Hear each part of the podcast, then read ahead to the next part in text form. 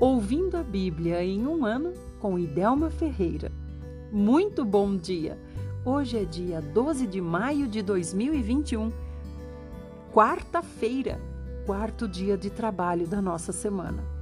E o salmo que o Senhor nos dá hoje é o 108. Nesse salmo está escrito assim: por Davi. Ó oh Deus, o meu coração confia totalmente no Senhor. Cantarei salmos e hinos ao Senhor com todas as forças do meu ser. Acordem, harpa e lira. Quero acordar cantando bem cedinho. Eu darei graças ao Senhor entre os povos, cantarei louvores entre as nações, porque o seu amor cuidadoso se eleva acima dos céus e a sua verdade alcança as nuvens. Ó oh Deus, mostre o seu poder acima dos céus e a sua glória sobre toda a terra. Salve os seus amados com a sua mão direita. Responda-nos para que sejamos libertos.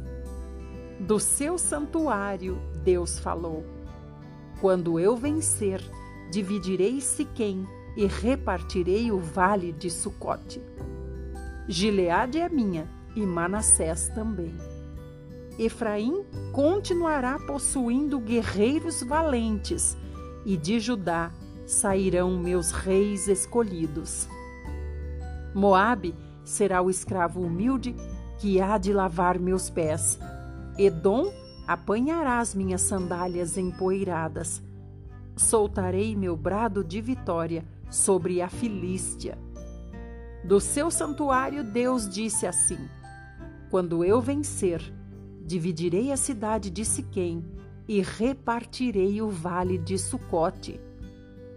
Quem poderá me ajudar a vencer essas nações e conquistar suas fortalezas? Quem me levará vitorioso ao coração da terra de Edom? Ó oh, Senhor, será que nos abandonou e não acompanha nossos exércitos nas batalhas? Venha ajudar-nos na dificuldade contra os adversários, pois a ajuda dos homens de nada vale. Contudo, com a ajuda e a força de Deus, venceremos, e Ele esmagará os nossos inimigos debaixo dos seus pés. Agora vamos para Provérbios, hoje 15, 4. Uma língua saudável é árvore de vida, mas a língua enganosa esmaga o espírito. Evangelho de João, capítulo 7. Depois disto, Jesus foi para a Galiléia e andava de aldeia em aldeia, porque queria permanecer fora da Judéia, onde os líderes judaicos estavam planejando a morte dele. Mas logo chegou o tempo da festa dos tabernáculos, uma das comemorações dos judeus. E os irmãos de Jesus disseram para ele: Você deve sair daqui e ir para a Judéia a fim de que os seus discípulos vejam o que você está fazendo. Pois quem quer ser conhecido não pode agir em segredo. Já que você está fazendo estas coisas, deixe que todos conheçam você.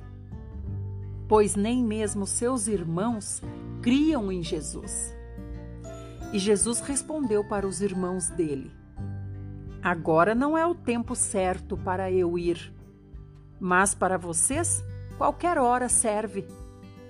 O mundo não pode odiar a vocês, mas a mim. Sim, porque eu acuso o mundo de pecado e de maldade. Vão vocês para a festa? Mas eu não subirei ainda, porque para mim ainda não chegou a época certa. Assim, Jesus ficou na Galileia. Mas depois que os irmãos dele partiram para a festa, ele foi também, embora secretamente. ficando longe dos olhos do público. Os líderes judaicos procuravam achar Jesus na festa e andavam perguntando por Jesus. Havia uma grande discussão a respeito de Jesus entre o povo. Alguns diziam assim: Jesus é um homem bom, enquanto outros diziam assim: Não, Jesus está enganando o povo. Mas ninguém tinha coragem de falar a favor de Jesus em público, com medo dos líderes judaicos. Então, quando a festa já estava na metade, Jesus subiu ao templo e começou a ensinar abertamente. Os líderes judaicos ficaram surpresos com o que Jesus dizia. Como é que ele sabe tanto, pois ele nunca esteve aqui nas nossas escolas? perguntavam os líderes. Jesus respondia assim: Eu não estou ensinando a vocês as minhas ideias mas os ensinos daquele que me enviou. Se qualquer um de vocês realmente decidir fazer a vontade de Deus, então saberá com certeza se o meu ensino vem de Deus ou se eu falo por mim mesmo.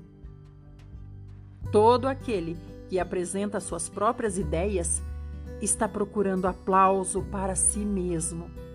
Porém, todo aquele que procura honrar aquele que o enviou é uma pessoa verdadeira, não há falsidade nele. Moisés não lhes deu a lei?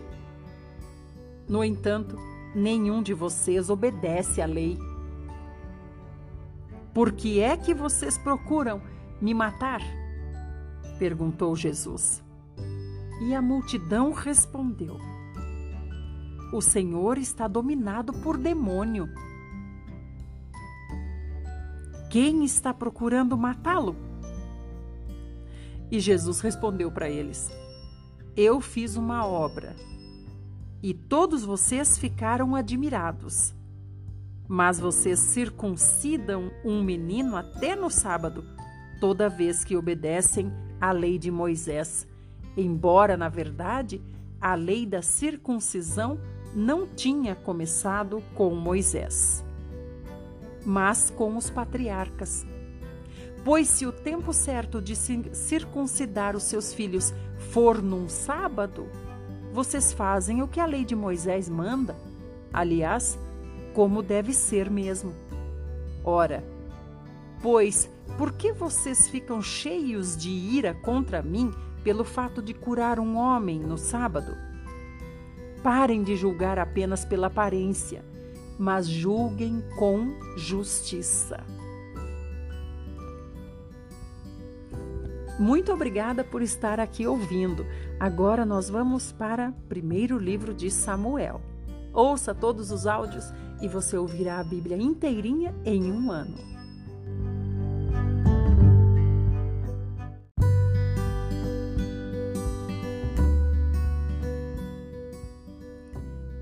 1 Samuel 12 e 13 Samuel falou novamente a todo o povo de Israel. Vejam, disse Samuel, fiz conforme vocês pediram e coloquei um rei sobre vocês. Agora vocês têm um rei que o conduzirá, que os conduzirá. Quanto a mim, Aqui estou, velho e de cabelos brancos, e meus filhos estão com vocês. Sou o homem que estive a serviço público desde a minha mocidade. Agora me digam, enquanto estou diante do Senhor e diante do Rei ungido de Deus, se tomei um boi ou um jumento de alguém, se dei prejuízo a alguém, se oprimi alguém, ou se aceitei suborno para encobri-lo com os meus olhos. Digam-me e eu restituirei se fiz uma dessas coisas. E o povo respondeu: O Senhor nunca nos explorou nem nos oprimiu. O Senhor não tirou coisa alguma de nenhum de nós. O Senhor e o Rei ungido de Deus são minhas testemunhas diante de vocês, declarou Samuel, de que vocês não podem me acusar de qualquer culpa. Eles são testemunhas, respondeu o povo. Então Samuel disse ao povo: O Senhor é testemunha, aquele que escolheu Moisés e Arão e que tirou seus pais da terra do Egito. Agora fiquem aqui e eu pleitearei com vocês perante o Senhor, enquanto vou lembrar todas as boas coisas que ele fez para defender a causa de vocês e de seus antepassados. Quando Jacó foi para o Egito, os seus antepassados clamaram ao Senhor, e o Senhor enviou Moisés e Arão para tirarem os seus antepassados do Egito e os trazerem a esta terra aqui. Mas logo eles se esqueceram do Senhor, o seu Deus. E então Deus permitiu que fossem conquistados por Císera, comandante do exército da cidade de Azor, pelos filisteus e pelo rei de Moabe, os quais lutaram contra eles. Então eles clamaram novamente ao Senhor, dizendo: Pecamos e nos afastamos do Senhor e adoramos as imagens de Baal e Astarote. Agora livra-nos dos nossos inimigos e adoraremos o Senhor. Então o Senhor enviou Gideão, Baraque, Jefté e Samuel para livrar vocês, e vocês viveram em segurança.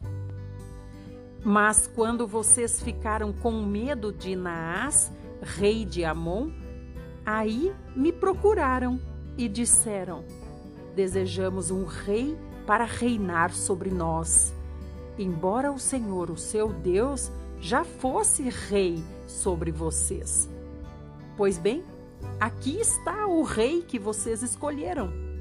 Vocês o pediram e o Senhor respondeu ao pedido de vocês. Se vocês respeitarem e adorarem o Senhor e obedecerem aos mandamentos do Senhor e não se rebelarem contra o Senhor, e se tanto vocês como o seu rei seguirem o Senhor, o seu Deus, então tudo irá bem. Mas se vocês se rebelarem contra os mandamentos do Senhor e não quiserem atender ao que o Senhor diz, então a sua mão será contra vocês, como foi contra seus pais. Agora preparem-se para ver a coisa maravilhosa que o Senhor vai realizar diante de vocês. Vocês sabem que não chove nesta época do ano, durante a colheita do trigo. Vou orar para que o Senhor envie trovões e chuva hoje, de maneira que vocês reconheçam até que ponto chegou a maldade de vocês ao pedirem um rei. Então Samuel clamou ao Senhor e o Senhor mandou trovões e chuva. Naquele mesmo dia, e todo o povo ficou com muito medo do Senhor e de Samuel. Ore ao Senhor, o seu Deus, a favor dos seus servos, para que não morramos. Eles clamaram a Samuel, porque agora acrescentamos a todos os nossos pecados mais este pecado de pedir para nós um rei. Não fiquem amedrontados, disse Samuel ao povo. Certamente vocês fizeram esse mal, mas agora adorem ao Senhor de todo o coração e nunca mais voltem as costas para Deus. Não se desviem seguindo outros deuses que não podem ajudar vocês pois esses deuses não têm nenhum valor. O Senhor não abandonará o seu povo escolhido, pois isso seria uma desonra para o seu poderoso nome. O Senhor se agradou de fazer de vocês o seu povo.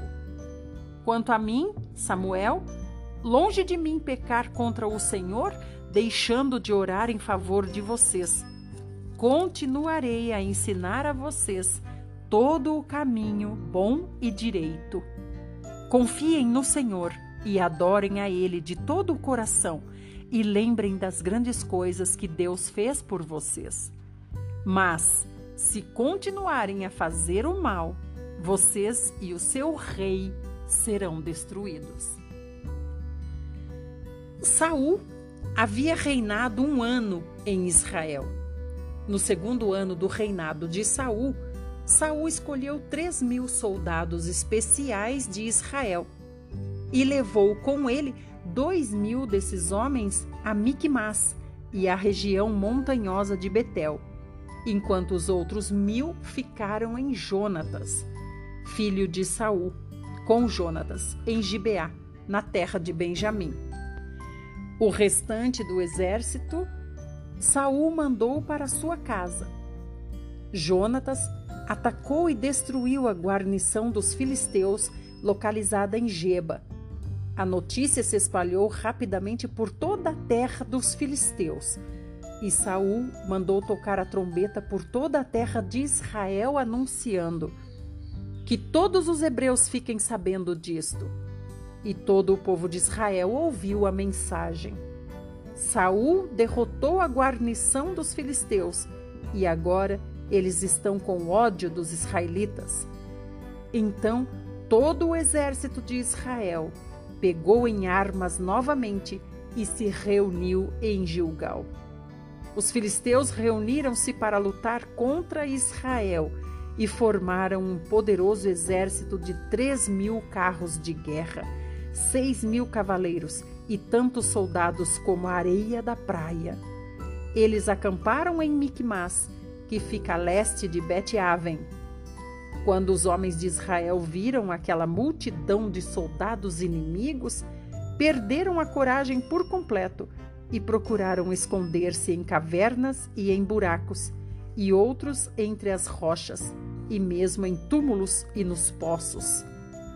Alguns deles atravessaram o rio Jordão e fugiram para a terra de Gade e Gileade.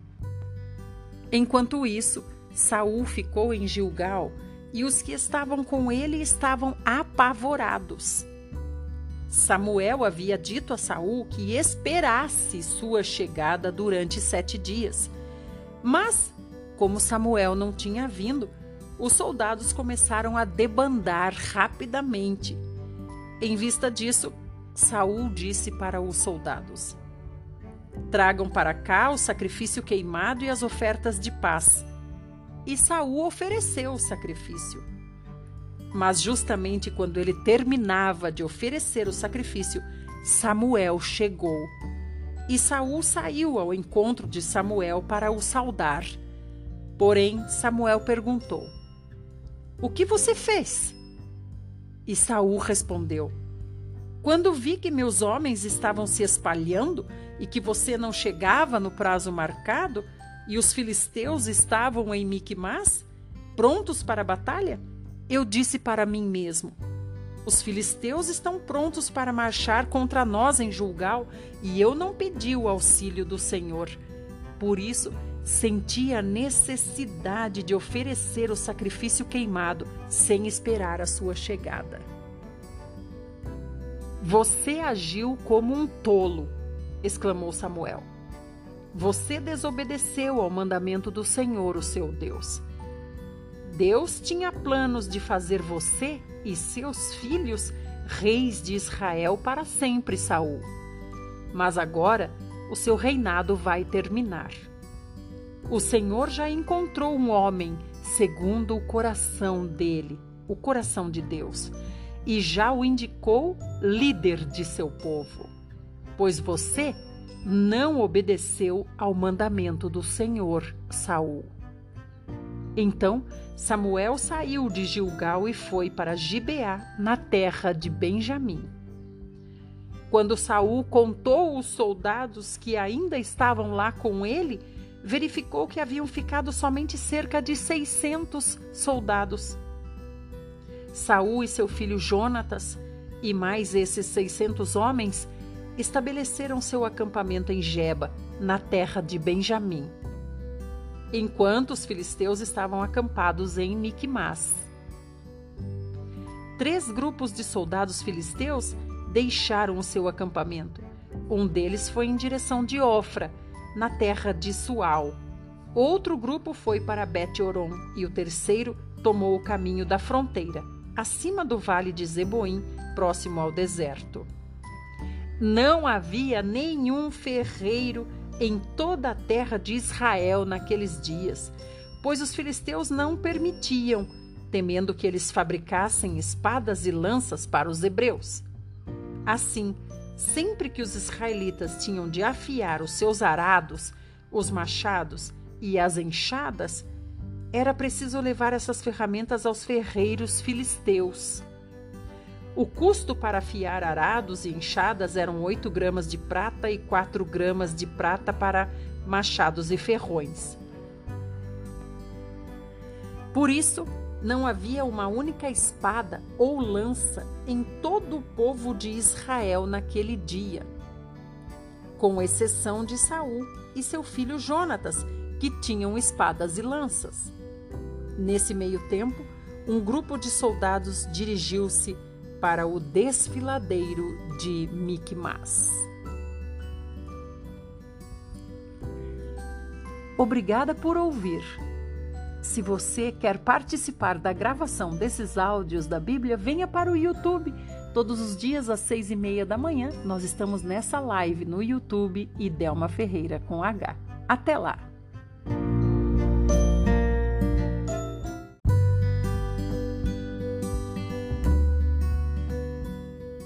Livro Fundamentos do Lar Cristão. Você pode ser mais feliz em família. Tema Grande Recompensa. Página 146. A recompensa aqui e no futuro. Se os pais derem a seus filhos a devida educação, eles mesmos se sentirão felizes por ver no caráter cristão dos filhos os frutos de sua educação cuidadosa. Eles estão prestando a Deus o serviço mais importante ao apresentar ao mundo famílias bem disciplinadas e bem estruturadas, que não somente temem ao Senhor, mas honram o Senhor, glorificam o Senhor por sua influência sobre outras famílias. E eles receberão sua recompensa. Pais crentes, uma obra de responsabilidade está diante de vocês. Guiar os passos de seus filhos, mesmo em sua experiência religiosa. Quando amarem verdadeiramente a Deus, eles os bendirão e reverenciarão pelo cuidado que vocês manifestaram e pela fidelidade de vocês ao restringir seus desejos e sujeitar sua vontade. Há uma recompensa quando a semente da verdade é lançada cedo no coração e é cultivada cuidadosamente. Os pais devem trabalhar tendo em vista a colheita futura. Embora semeiem com lágrimas em meio ao desânimo, devem fazê-lo com oração fervorosa. Ainda que vejam a promessa de uma colheita escassa e tardia, isso não deve impedi-los de semear. Devem semear junto a todas as águas, utilizando cada oportunidade, tanto para melhorar a si mesmos como para beneficiar seus filhos. A semente assim semeada não será perdida. Na ocasião da colheita, muitos pais fiéis voltarão com alegria, trazendo consigo seus feixes. Deem a seus filhos cultura intelectual e ensino moral. Fortaleçam a mente infantil deles com princípios firmes e puros. Enquanto tiverem oportunidade, estabeleçam o fundamento de uma vida verdadeiramente nobre. Seu trabalho será mil vezes recompensado. Obrigada por ouvir. Quero convidar você a estar conosco no Facebook, no Ellen White em Lives. É lá que nós gravamos esses áudios. Vem para gravar com a gente. Até mais.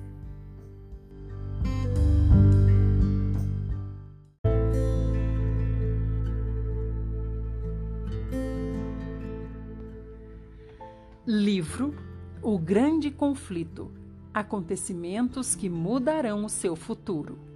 Tema: Aparece o Rei dos Reis. Página 357 O livramento do povo de Deus. A voz de Deus é ouvida nos céus, declarando o dia e a hora da vinda de Jesus. O Israel de Deus fica a ouvir, tendo o semblante iluminado com a glória de Deus. Surge logo no Oriente uma pequena nuvem negra. É a nuvem que rodeia o Salvador. Em solene silêncio, o povo de Deus fita essa nuvem enquanto ela se aproxima, até ela se tornar uma nuvem grande e branca mostrando na base uma glória semelhante ao fogo consumidor, encimada pelo arco-íris do concerto.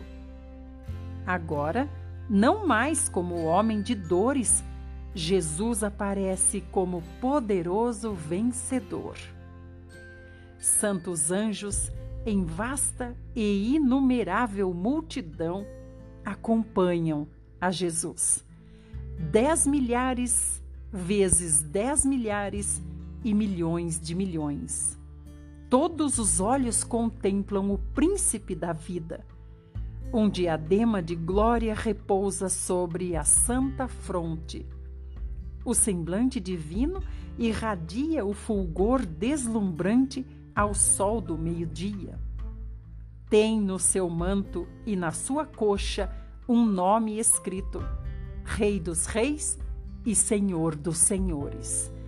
Isso está em Apocalipse 19, 16.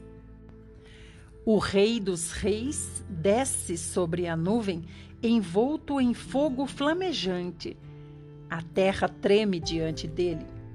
Vem o nosso Deus e não guarda silêncio. Perante Deus arde um fogo devorador. Ao seu redor esbraveja grande tormenta. Intima os céus lá em cima e a terra para julgar o seu povo. Como diz o Salmo 50, 13 e 4. Os reis da terra, os grandes, os comandantes, os ricos, os poderosos e todo escravo e todo livre se esconderam nas cavernas e nos penhascos e disseram aos montes e aos rochedos assim: Cai sobre nós e escondei-nos da face daquele que se assenta no trono e da ira do cordeiro, porque chegou o grande dia da ira deles. E quem é que pode suster-se? Apocalipse 6, 15 a 17 cessaram os gracejos escarnecedores, cerraram-se os lábios mentirosos. Nada se ouve senão a voz de orações e o som de choro. Os ímpios suplicam para que sejam sepultados sob as rochas das montanhas, em vez de ver o rosto daquele que desprezaram. Eles conhecem aquela voz que penetra no ouvido dos mortos Quantas vezes seus ternos assentos os chamaram ao arrependimento? Quantas vezes foi ouvida nos rogos tocantes de um amigo, um irmão, um redentor? Aquela voz desperta memórias de advertências desprezadas, de convites recusados. Ali estão os que zombaram de Cristo em sua humilhação. Ele declarou: vereis o Filho do Homem assentado à direita do Todo-Poderoso e vindo sobre as nuvens do céu. Agora o contemplam em sua glória e ainda detêm e ainda devem vê-lo assentado à direita do poder. Ali está o altivo Herodes, que zombou de seu título real.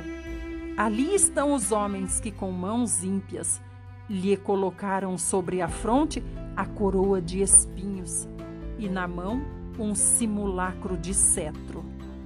Aqueles que se prostraram diante dele em zombaria blasfema, que cuspiram no príncipe da vida.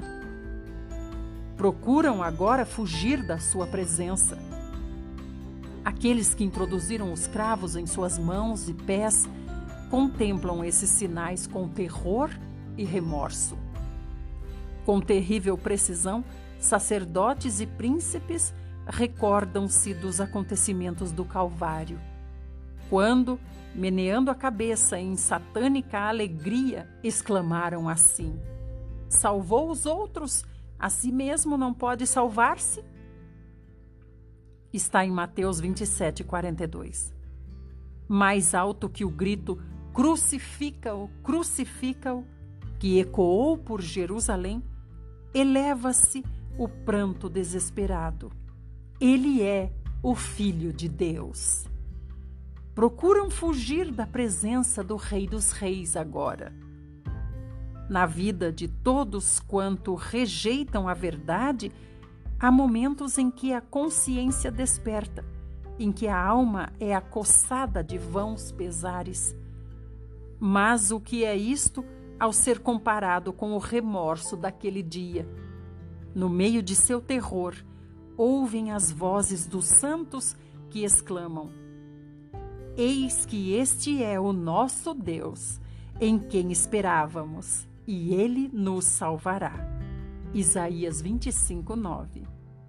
A voz do Filho de Deus chama os santos que dormem. Por toda a terra, os mortos ouvirão aquela voz, e os que ouvirem viverão. Um grande exército de toda a nação, tribo, língua e povo. Do cárcere da morte eles vêm, vestidos de glória imortal, e clamam: Onde está, ó morte, a tua vitória? Onde está, ó morte, o teu aguilhão? Isso está escrito em 1 Coríntios 15, 55. Todos saem do túmulo com a mesma estatura que tinham quando entraram no túmulo. Todos, porém, surgem com a saúde e vigor e eterna juventude da eterna juventude. Cristo veio para restaurar aquilo que se havia perdido. Cristo mudará nosso corpo vil e o modelará conforme seu corpo glorioso. A forma mortal e corruptível, uma vez poluída pelo pecado, torna-se perfeita, bela e imortal. Defeitos e deformidades são deixados no túmulo os redimidos sairão e saltarão, crescendo até a estatura completa da raça em sua glória primitiva, sendo removidos os últimos traços da maldição do pecado. Os fiéis de Cristo refletirão no espírito, alma e corpo a imagem perfeita do seu redentor, do seu Senhor. Os justos vivos são transformados num momento, num abrir e fechar de olhos. A voz de Deus tornam-se imortais e com os santos ressurretos são arrebatados para encontrar seu Senhor nos ares. Os anjos reunirão seus escolhidos dos quatro ventos, de uma a outra extremidade dos céus. Criancinhas são levadas aos braços de suas mães Amigos, há muito tempo separados pela morte, reúnem-se para nunca mais se separarem e, com cânticos de alegria, ascendem juntos para a cidade de Deus. Aleluia! Obrigada por ouvir. Quero convidar você a participar da gravação desses livros. É só você procurar no Facebook por Ellen White em Lives. Todas as manhãs, os livros são gravados lá através de lives. Até lá!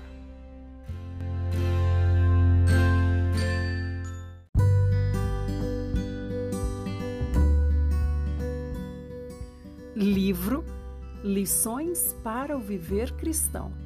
Tema: Fatores que se opõem à comunhão da vida. Página 236. O perdão governamental. Cremos que o sangue do Senhor Jesus nos salvou. Não há absolutamente nenhuma dúvida quanto à nossa vida, que fomos salvos e eternamente perdoados. Isso não nos oferece nenhum problema. Mas uma outra questão pode apresentar problema. Após crer no Senhor e ser salvos, a nossa comunhão com Deus e com seus filhos pode ser interrompida se ofendermos a Deus. Que significa interromper a comunhão? Suponha que uma menininha vá secretamente à cozinha e roube a comida que a mamãe preparou. Ou roube uma fruta do armário, ou roube outra coisa. Suponha que ela coma tudo o que furtou enquanto a mãe não está na casa. Ela consegue fechar bem a porta da cozinha, limpar o rosto, limpar a mesa. Contudo, foi cometida uma transgressão. Antes disso acontecer, todas as noites ela era bem íntima da mamãe. Porém, naquela noite, ela não consegue ter a mesma intimidade que com mamãe, a mesma intimidade de antes, porque roubou algo. Quando mamãe a chama, o coraçãozinho dela dispara. Ela pode pensar: mamãe vai me dar uma surra. A mãe lhe oferece comida mas ela não tem nenhuma vontade de comer. Vive em constante temor de que a mamãe ficou sabendo o que ela fez. Pode tentar esconder-se da mamãe. E nisso nós vemos que a comunhão dessa criança com sua mãe foi interrompida. Depois de roubar a comida, ela ainda é a filhinha da mamãe. Mas a comunhão com a mamãe foi interrompida. Depois de pecar, você, eu, qualquer um, não deixa de ser filho de Deus. Mas a comunhão com Deus foi interrompida. O pecado interrompe a comunhão imediatamente. Você não tem mais uma consciência livre de contínua, livre de ofensas. É preciso ter a consciência pura para desfrutar da comunhão contínua com Deus. Se a consciência está ofendida, não há como ter comunhão com Deus.